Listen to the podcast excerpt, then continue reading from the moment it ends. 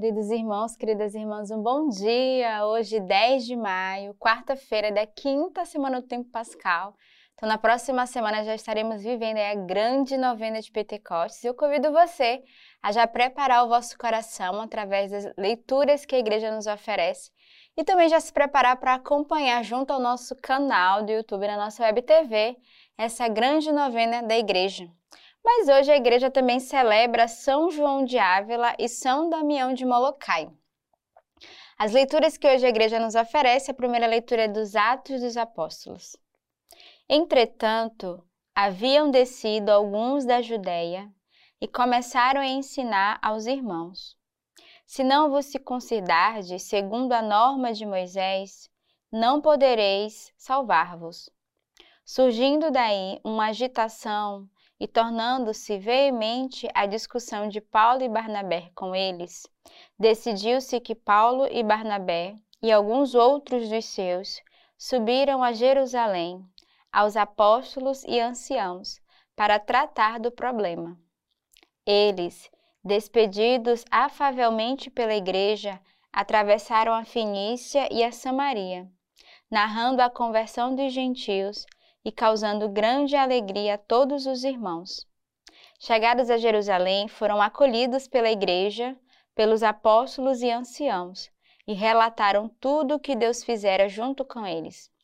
Então, alguns dos que tinham sido da seita dos fariseus, mas haviam abraçado a fé, interviram, dizendo que era preciso circuncidar os gentios e prescrever-lhes que observassem a lei de Moisés. Reuniram-se então os apóstolos e os anciãos para examinar o problema. Examinarem o problema. Então, nessa leitura de hoje, que é uma continuação de toda essa semana, né, do caminho que Paulo e Barnabé têm percorrido, e dessa vez eles foram convidados para solucionar um problema, né, surgindo ali uma agitação diante do povo, eles tinham descido ali para a Judéia, começaram a ensinar os irmãos Sobretudo, eles ensinavam a que se convertesse, né, que se não vos circuncidar, segundo a norma de Moisés, não podereis salvar-vos, né? Ele queria dizer naquele momento da importância do povo ver a circuncisão, mas isso gerou um certo burburinho, uma certa inquietação. E eles foram é, convocados, né, a, a resolver esse problema, a discutirem sobre esse assunto de como cuidar e como pregar, como anunciar de fato aquilo que eles queriam testemunhar. Então a gente percebe aí nessa leitura de hoje que é um conflito onde Paulo e Barnabé vai ter essa missão de serem verdadeiros anunciadores, de fazer ali a unidade do povo e, sobretudo, a compreender aquilo que eles estavam pregando e anunciando. O salmo de hoje é o Salmo 121. Alegrei-me quando me disseram: Vamos à casa do Senhor. Nossos passos já se detêm às tuas portas, Jerusalém. Jerusalém construída como cidade em que tudo está ligado, para onde sobem as tribos, as tribos do Senhor.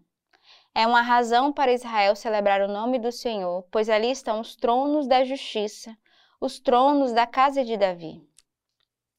Então, alegrei-me quando me disseram, vamos à casa do Senhor. Então, o salmista nos convida a essa alegria de irmos à casa do Senhor, onde somos convocados né, a estarmos diante na, do Senhor na sua casa, sobretudo aos domingos, é o mínimo né, que nós podemos estar, mas que alegria é poder habitar, estar na casa do Senhor todos os dias. E aí ele vai, o salmista vai é, narrar esses passos que são dados com aqueles que caminham, né, rumo à casa do Senhor.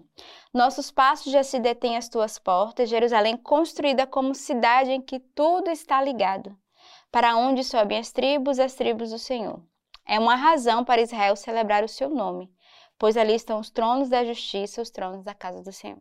Então, é uma razão para cada um de nós celebrarmos o nome do Senhor, por habitarmos na sua casa, ou por ao menos termos a sua casa, esse templo santo, onde nós podemos nos reunir para contemplá-lo, recebê-lo na Eucaristia e, sobretudo, para adorá-lo e louvá-lo.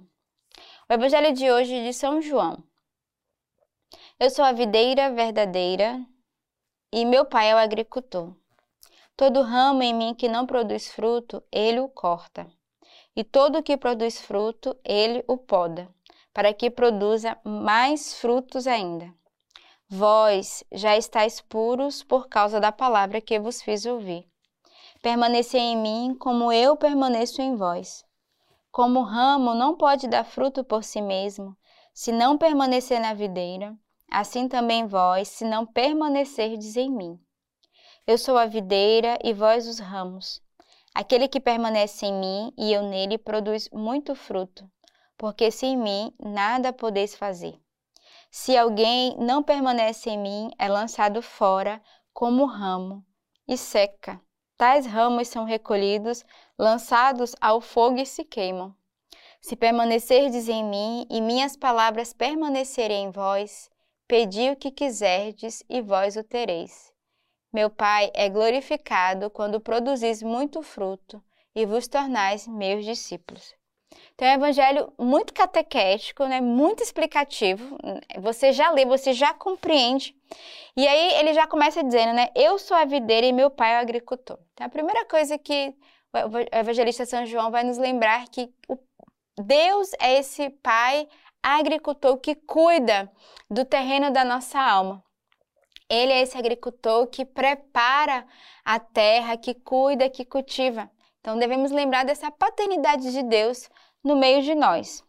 Todo ramo em mim que não produz fruto, ele o corta. Então, a primeira coisa, a primeira exortação, se você não dá fruto, se você não está unido ao Senhor, se você não tem essa graça dessa fecundidade, a primeira coisa que o Senhor vai fazer é cortar aquele que não quer dar fruto, aquele que não quer fazer frutificar.